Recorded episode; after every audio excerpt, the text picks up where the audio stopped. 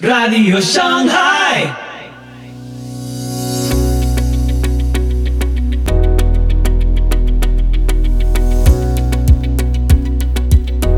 Muy buenos días, muy buenas tardes, muy buenas noches y muy bienvenidos a Radio Shanghai.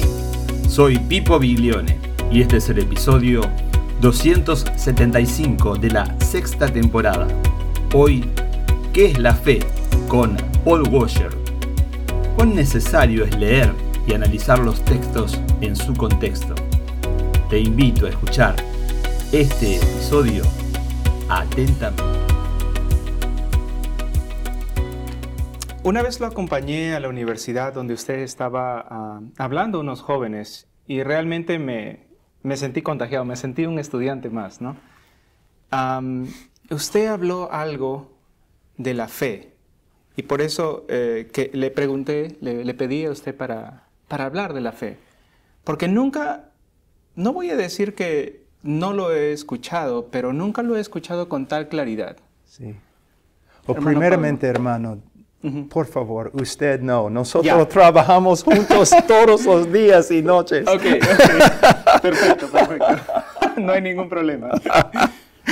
Ay, qué raro. Ya, podemos hablar de, la, de la fe. Claro, este, hermano. Sí. Explícanos. De la ya, bueno, tenemos en las escrituras una definición excelente de lo que es fe. Entonces, en Hebreos capítulo 11, versículo 1. Entonces, voy a leer. Ahora bien, la fe es la certeza de lo que se espera, la convicción de lo que no se ve. Ahora, si simplemente tomamos esta definición en serio, ah, vamos, a tener, vamos a tener varios problemas muy grandes. Tenemos que estudiar este texto en su contexto. Pero vamos a ver el texto un ratito totalmente aislado del resto de la escritura. Entonces dice, la fe es la certeza de lo que se espera. Vamos a decir que yo espero volar yo quiero volar toda mi vida, desde mi niñez, yo quiero volar no como Superman. ¿ya? Entonces, ah, yo espero volar y vamos a decir que tengo la certeza que puedo volar. Entonces subo a un rascacielo con toda certeza, esperando y salto. ¿Qué va a pasar? Voy a morir. ¿Es fe? No, no es una fe bíblica. Vamos a ver la, segunda frase. La convicción de lo que no se ve. Nunca he visto a una persona volando. Nunca. Pero yo tengo la convicción que yo pueda, yo puedo volar. Entonces de nuevo subo a rascacielo y salto. ¿Qué va a pasar? Voy a morir. ¿Es fe? No. Entonces este texto aislado del resto de la escritura, ¿no? Podemos sacar algunas conclusiones no muy bíblicas. Lo que tenemos que ver es lo siguiente, el lugar de la palabra de Dios.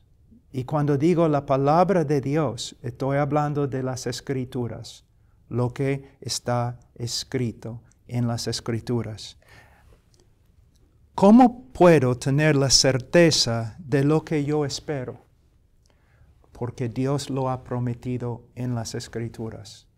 ¿Cómo puedo tener la convicción de algo que nunca he visto? Por ejemplo, yo tengo una plena convicción que el cielo existe. Nunca he visto el cielo, pero yo tengo una, una certeza muy fuerte. ¿Cómo? La palabra de Dios lo dice. Entonces, no es posible tener una fe bíblica a menos que, tenga, eh, a menos que entendamos la palabra de Dios, a menos que estudiemos la palabra de Dios y interpretamos interpretemos la palabra de Dios correctamente. Es absolutamente esencial. Ahora, voy a darte otro ejemplo. Hay muchas personas en el día de hoy que basan su, su fe, su confianza, quizás en la palabra de Dios, pero también en otras cosas. Por ejemplo, sueños, visiones, profecías, impresiones. es muy peligroso, muy peligroso, porque hay solamente una palabra inspirada, infalible, y es la palabra de Dios. Y voy a darte un ejemplo muy práctico. Vamos a decir que soy pastor de una iglesia, hay una mujer en la iglesia y su esposo ah, le ha dejado, ¿ya? Meses. Él está quizás con otra, otra mujer. Y ella está muy, muy triste, ah, muy ah, sufriendo depresión. Pero un día, después de meses, ella entra en la iglesia totalmente feliz, llena de confianza. Y yo le pregunto, ah, hermana, ¿qué, ¿qué, pasó? Y ella me dice, el Señor me ha, me, ha, me ha dicho que mi esposo va a volver. ¿Puedes ver el problema? ¿Cómo sabe ella que el Señor le ha dicho? ¿Ves? Es por medio de una impresión, por medio de una visión, por medio de la profecía de una persona. Ella ha puesto su confianza en algo que no es la escritura infalible. También su gozo ahora y su confianza se basa en algo que, tampoco es infalible. Te doy otro ejemplo que es bíblico. Después de seis meses de pelear contra depresión y tristeza, ella entra en la iglesia con confianza, tranquilidad y con gozo. Y yo le pregunto, hermana, ¿qué, pasó? Pastor, yo estaba estudiando las escrituras y ahora yo he visto la fuerza el amor, la fidelidad de Dios. Y yo confío en su revelación en las escrituras. Si mi esposo regresa, si no regresa, Dios es fiel. Yo he puesto mi confianza en lo que Dios ha dicho acerca de sí mismo en la palabra de Dios. El primer ejemplo no es fe bíblica. El segundo ejemplo, sí. ¿No? En esta vida, por ejemplo, muchas personas me preguntan, no, ¿por qué esto ha sucedido? ¿Por qué esto me ha pasado? Y siempre están buscando respuestas. Y muchas veces ni la Biblia nos da la respuesta. Pero la Biblia nos enseña quién es Dios. Quizás no sabemos por qué Dios ha hecho tal cosa, pero nosotros sabemos quién es. Es un Dios fiel y bueno, y lo que Él ha hecho es lo, mejor para nosotros. Ahora podemos ver un ejemplo. Hemos visto no, una definición de fe. Ahora podemos ver un ejemplo de la fe bíblica. Se encuentra en Romanos capítulo 4. Es un, es un texto increíble acerca de la vida de, de Abraham. Sabemos que Dios prometió a Abraham aunque no tenía hijos, ¿no? Dios prometió a Abraham que él iba a ser padre de muchas naciones, de muchos pueblos, ¿no? Dice en Romanos 4, versículo 18 acerca de Abraham, él creyó en esperanza contra esperanza, a fin de llegar a ser padre de muchas naciones, conforme a lo que se le había dicho, así será tu descendencia. Y sin debilitarse en la fe, contempló su propio cuerpo, que ya estaba como muerto, puesto que tenía como cien años, y la esterilidad de la matriz de Sara. Sin embargo, respecto a la promesa de Dios, Abraham no titubeó con incredulidad, sino que se fortaleció en fe, dando gloria a Dios y estando plenamente convencido de que lo que Dios había prometido, poderoso era también para cumplirlo.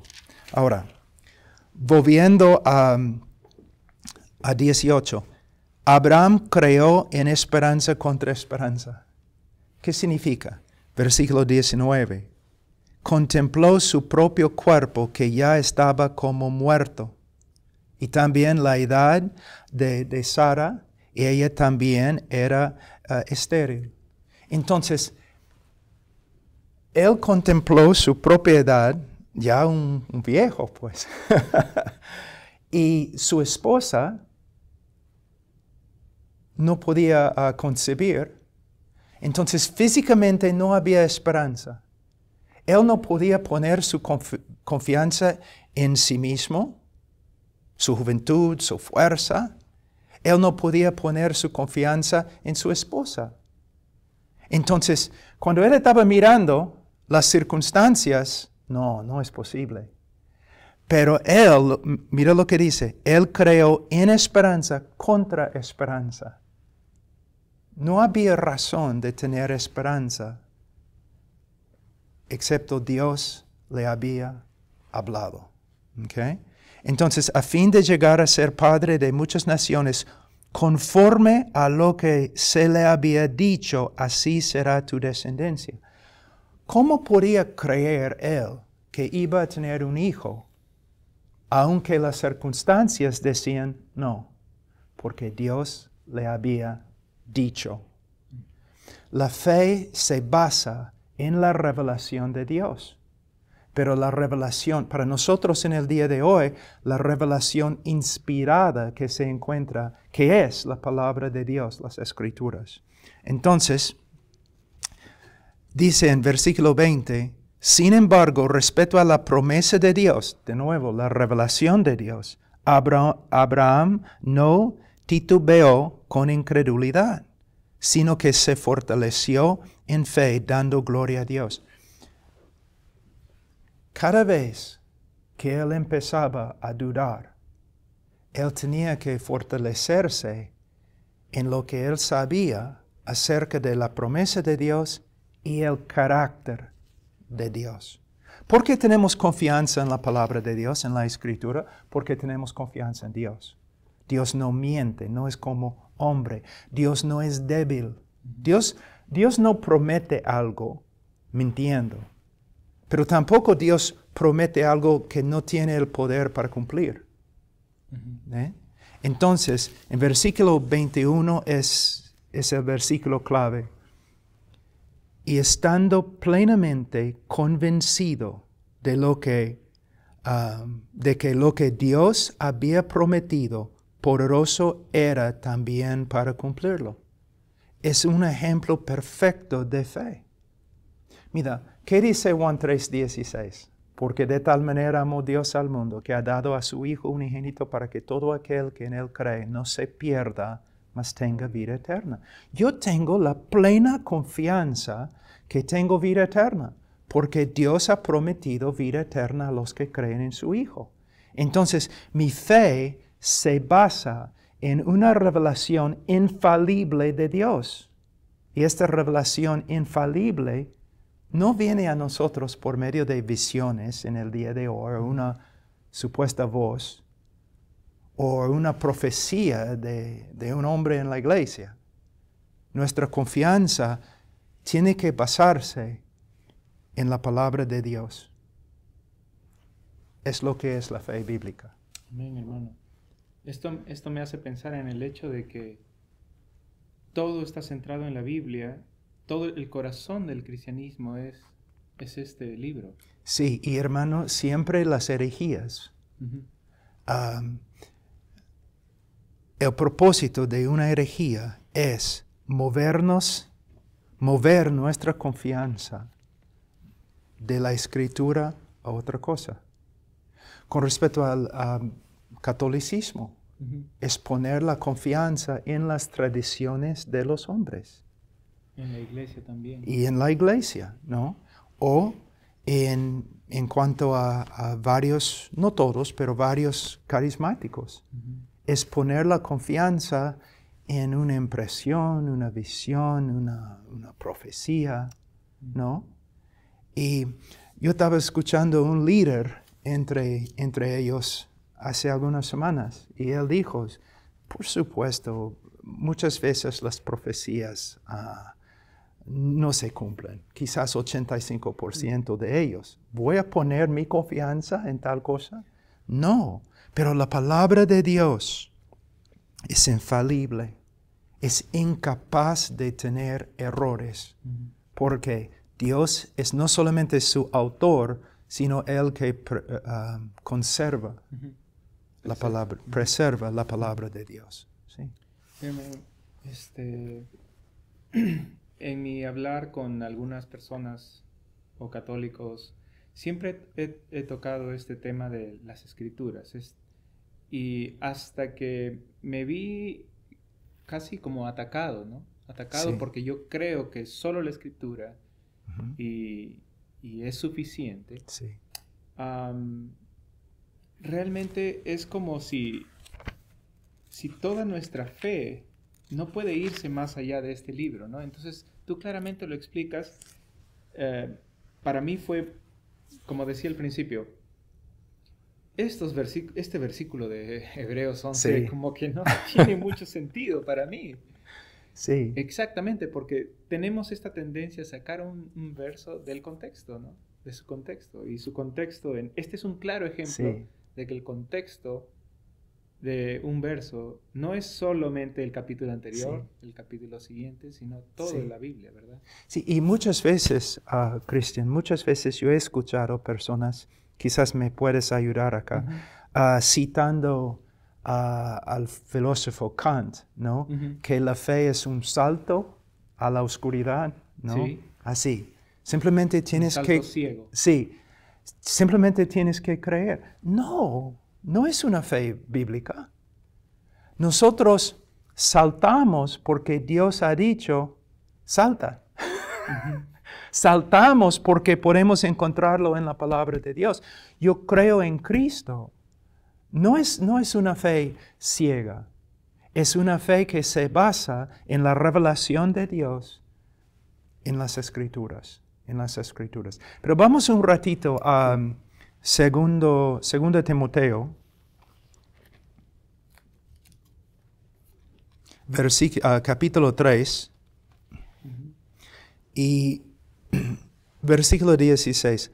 Toda escritura es inspirada por Dios, ¿no? Soplada ah, por la boca de Dios, ¿ok? Proviene de Él. Jesús habló una vez acerca de, o varias veces, acerca de la naturaleza de una cosa, cómo afecta la voluntad o los actos de una cosa. Un, un buen árbol produce buen fruto, ¿no? Entonces, ¿cómo podemos saber que la, la escritura es fiel? Porque Dios es fiel en su carácter. Es inspirada por Dios y Dios es perfecto, Dios es fiel, Dios es ah, todo sabio. ¿Ok? Ok, entonces toda escritura es inspirada por Dios. Ahora, hay muchos en el día de hoy, y aún los, los más maduros cristianos tienen que pelear contra esta tendencia. Am, muchos, la mayoría de los cristianos reconocen que toda la escritura es inspirada, ¿no? Ningún cristiano va a decir, no, esta parte es un error, tiene error. Pero a veces interpretamos la escritura a través de nuestra cultura. No puede ser. Estamos tan arraigados en nuestra cultura que interpretamos la Biblia a través de nuestra cultura. Entonces, reconocemos que el texto sí es, es- se encuentra en la escritura y la escritura es inspirada, pero no puede ser. Tiene que haber otra interpretación. Especialmente cuando el humanismo, ¿no? Se enfrenta con la soberanía de Dios. ¿no? No, no puede ser. Entonces necesitamos tener cuidado.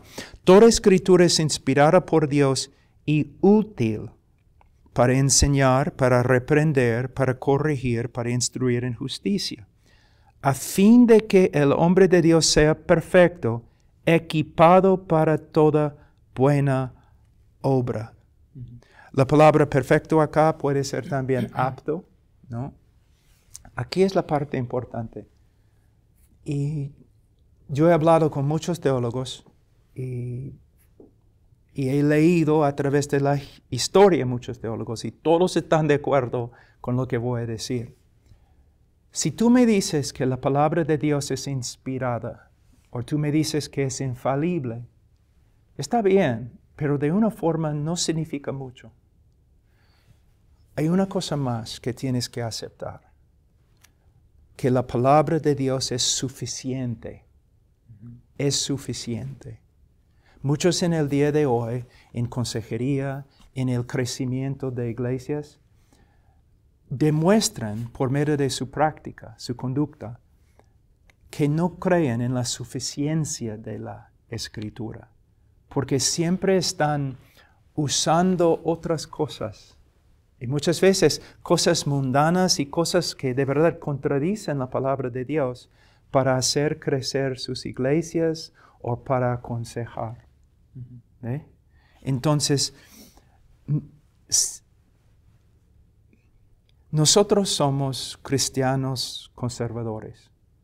Creemos que la Biblia, toda la Biblia, es la palabra de Dios. Pero aunque ah, es así, necesitamos tener bastante cuidado, porque siempre hay influencias ah, entrando, ¿no? Que pueden llevarnos de una confianza ah, completa en la palabra de Dios. Entonces siempre tenemos que tener ah, una guardia bien puesta con respecto a la palabra. Entonces la, la, Biblia viene a ser como la constitución o la carta magna de un país, ¿verdad? Es todo, hermano. Es todo. Y hay una cosa que, que puedo decir acá. En el día de hoy, hay en algunos círculos, especialmente los míos, hay mucho énfasis en leer a los reformadores, los puritanos, los bautistas tempranos y otros evangélicos. Y está bien, debemos ah, reconocer que la historia y otros hombres nos pueden ayudar bastante. Pero especialmente los jóvenes intelectuales necesitan tener bastante cuidado. Hay muchos libros, pero hay una sola Biblia y necesitamos ah, pasar ah, nuestro tiempo acá. Mira, a veces yo escucho a los pastores, no a los predicadores, y no siempre, pero muchas veces yo puedo discernir. Vamos a decir que hay dos pastores predicando la misma cosa, palabra por palabra. Pero uno puede reconocer el pastor que ha aprendido lo que está predicando por medio de su estudio de la palabra de Dios. Y el otro pastor que ha aprendido a través de leer aún buenos libros. Otra cosa que es muy importante con respecto a la palabra de Dios. Hay muchos jóvenes en el día de hoy solamente leen, por ejemplo, el Nuevo Testamento, o solamente leen ah, las epístolas, ¿no? O algunos solamente leen el libro de Romanos, me parece. ¿no? Toda la escritura. Yo recomiendo fuertemente una disciplina de, leer toda la Biblia de Génesis a Apocalipsis sistemáticamente. ¿No? Y no solamente una vez al año, varias veces al año. Hermano, ¿podrías explicar a qué te refieres con sistemático para las personas que no han escuchado muy bien el término? Ok, tú has leído más que yo en la literatura ah, española. No, vamos a pensar en un libro muy, un, libro clásico. Un título, puedes darme un título. El Cid, El Cid. el Cid. Muy difícil leer para mí, hermano. pero, para cualquiera. sí, pero no vas a empezar a leer el Cid en capítulo 11. Y luego, después de capítulo 11, tú vas a saltar al último capítulo, de allí quizás capítulo 5. No vas a poder entender, ¿no? El contexto de nada. Vas a empezar en capítulo 1 y vas a leer hasta que termines. Debemos hacer lo mismo en estudiar la Biblia. No, no hay problema, mis hermanos. Un pastor que, que va a predicar por el libro de Romanos, por supuesto, tiene que pasar mucho tiempo en Romanos. Pero como una disciplina de toda la vida, debemos tener la práctica de leer algunos capítulos todos los días sistemáticamente. Génesis, la ley, los libros de historia, los libros de, de sabiduría, los profetas, los evangelios, epístolas, apocalipsis.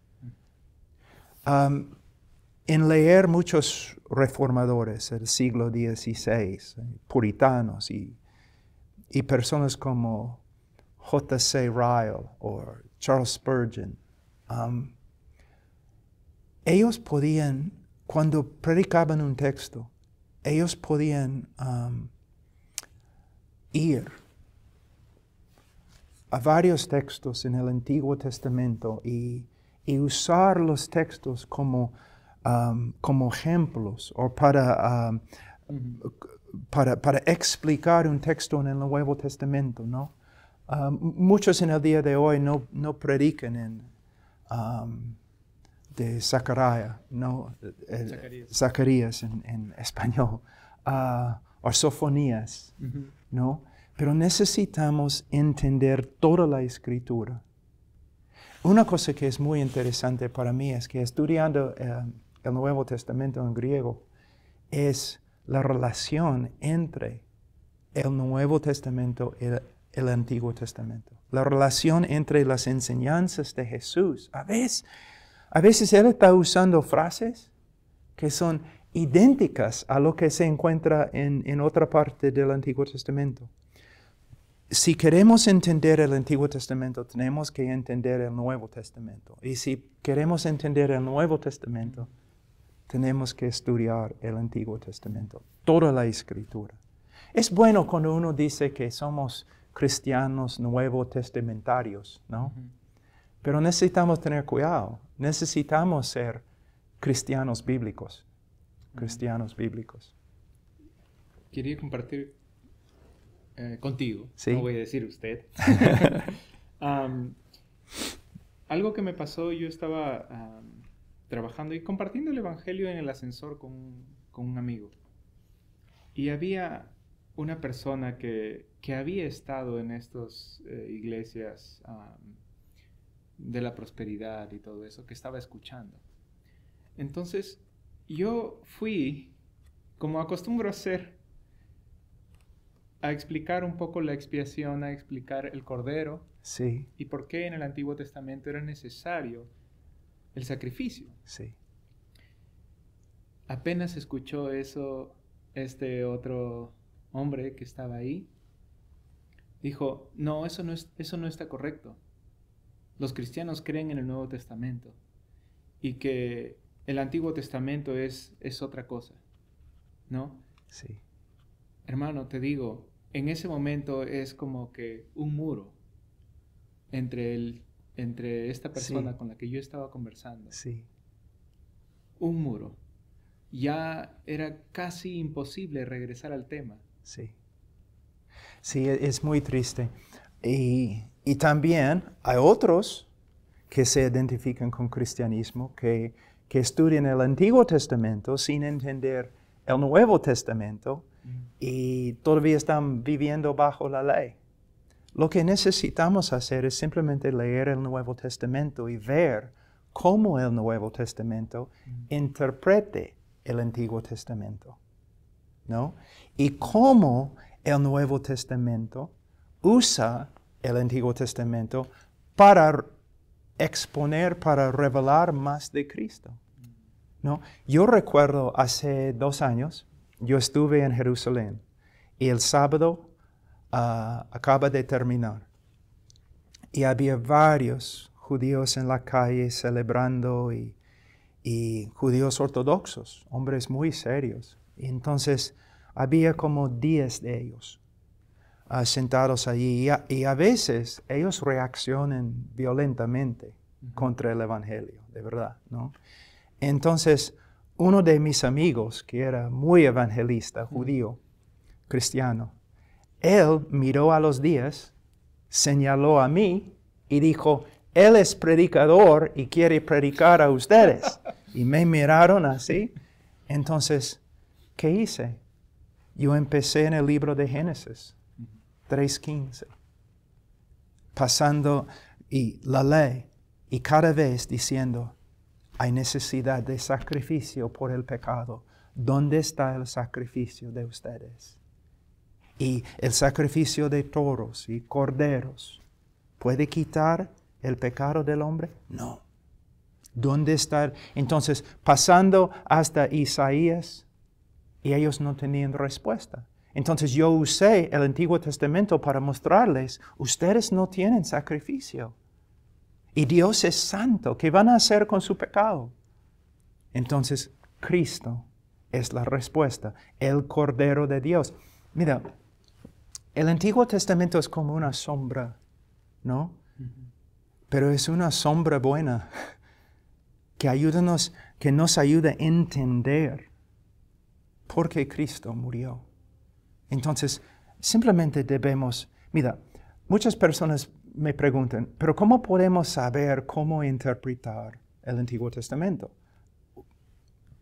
Debemos ver cómo interpretó el Antiguo Testamento Jesús, cómo interpretó los apóstoles el Antiguo Testamento y simplemente debemos seguir su método, ¿no?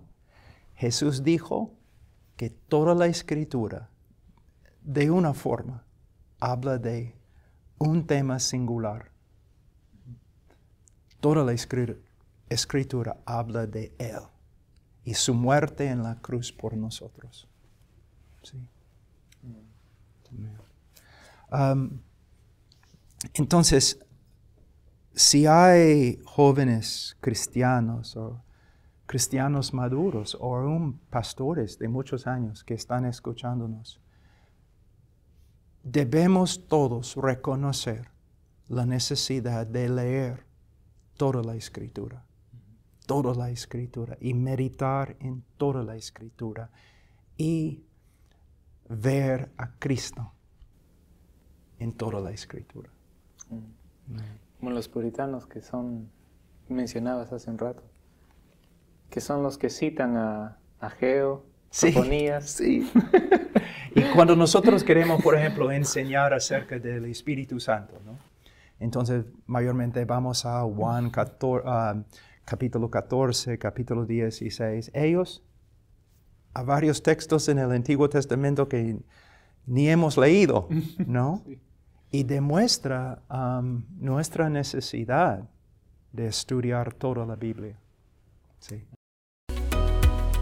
Y así llegamos al final del programa de hoy. Recordá que podés seguirnos en Facebook e Instagram déjanos tus comentarios y si te gusta, compartilo. Los invitamos, Dios mediante, a escuchar nuestro próximo episodio y que Dios los bendiga.